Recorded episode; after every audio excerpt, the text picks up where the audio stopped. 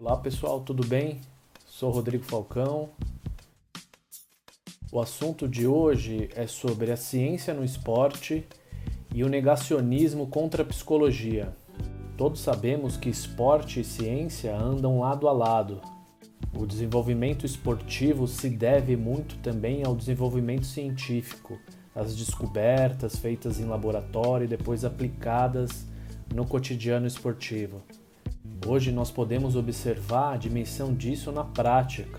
Recentemente saiu uma publicação no jornal Folha de São Paulo, eu vou deixar disponível aqui ah, na descrição do vídeo esse artigo, o quanto o esporte nos Estados Unidos tem ajudado os cientistas a entenderem o Covid-19, ou seja, para o negócio das ligas americanas, principalmente a NBA, a NFL e outras ligas, acontecerem, muitos recursos financeiros para compra de kits, para o desenvolvimento de métodos de pesquisa e para que as bolhas fossem realizadas e o esporte pudesse continuar lá nos Estados Unidos. Com isso, o volume de dados foi enorme.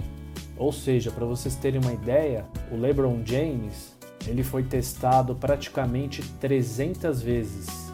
Tom Brady Outro astro do esporte americano foi testado praticamente 200 vezes ao longo desse período. Quase 120 mil testes foram aplicados nos atletas americanos de basquete e quase um bilhão de testes nos atletas de futebol americano. Ou seja, são dados incríveis que ainda estão sendo analisados pelos cientistas, pelo, pelos epidemiologistas americanos e contribuindo de alguma maneira também para a ciência mundial. O kit de saliva que conhecemos hoje, ele foi testado primeiramente nos atletas do basquete americano. Outro dado importante que veio do esporte foi a questão da transmissão do vírus por pessoas assintomáticas. Perceberam isso através de atletas assintomáticos que a transmissão estava ocorrendo normalmente.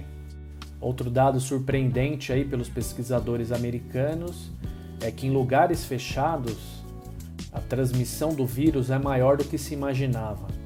Então a gente sabe que atualmente o amadorismo não cabe mais em nenhum esporte, que a ciência é muito importante para o desenvolvimento esportivo. A ciência está presente na preparação física, na preparação técnica, na fisioterapia, na nutrição, enfim, na medicina do esporte.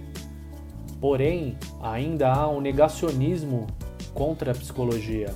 E aí eu chamo de negacionista porque a gente conhece casos em que houve uma suposta preparação psicológica por pessoas que não são psicólogos por métodos não científicos.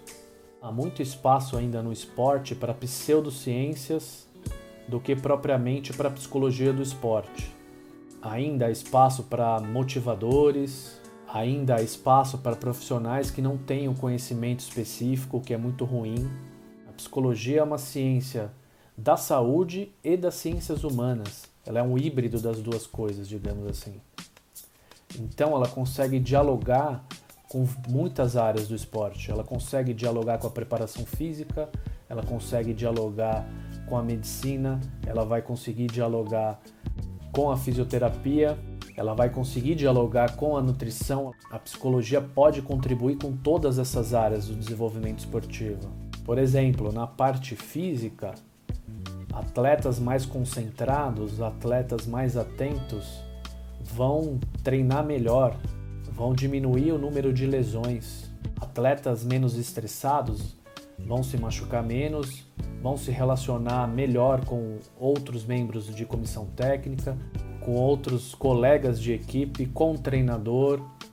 Atleta com bom equilíbrio emocional vai se conhecer melhor, vai ter relações melhores, pode ter uma imunidade melhor, inclusive. Atletas Treinadores com bom nível de comunicação podem interagir melhor com o grupo.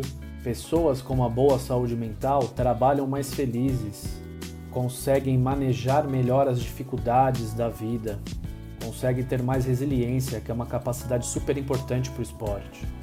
conseguem indicar que alguma coisa não está bem. Portanto, o negacionismo contra a psicologia no esporte é um problema para todos os envolvidos, não só para os atletas ou para os psicólogos. Essa questão é muito mais do que corporativista da minha parte. É pensar no esporte como um fator humano, como um fator de desenvolvimento humano. É pensar que o esporte ele é feito por pessoas, que as pessoas sofrem, têm que ser acolhidas, têm que ser entendidas de alguma maneira. Psicologia, ela não serve só para tratar de doenças ou para prevenção delas. Esse é nosso papel também. Mas a psicologia, ela pode também auxiliar nas potencialidades que as pessoas já têm. A psicologia pode empoderar as pessoas as outras áreas são muito valorizadas e é importante que sejam. Respaldo científico, reconhecimento, mas por que, que a psicologia não tem? Por que, que a psicologia não tem da mesma maneira? A gente está percebendo agora o quanto a saúde mental é importante para as pessoas nesse momento que estamos vivendo de pandemia. O quanto a saúde mental para muitas pessoas é algo frágil ainda. O quanto falar de emoções é importante, entender as emoções é fundamental. Eu sei que ainda vivemos um estigma social muito grande com relação à psicologia, com relação à psiquiatria, mas isso tem que mudar. A gente não pode mais associar a procura pela psicologia, pela psiquiatria, à fraqueza, à falta de caráter. Nós podemos contribuir muito com o esporte, mas precisamos de espaço para isso, de tempo para isso. Negar o conhecimento da psicologia é negligenciar o atleta, negligenciar os treinadores, é negligenciar toda uma comissão técnica, é negligenciar as pessoas que estão envolvidas nesse contexto. Gostou do conteúdo? Se gostou, curta, compartilha. Um abraço e até a próxima.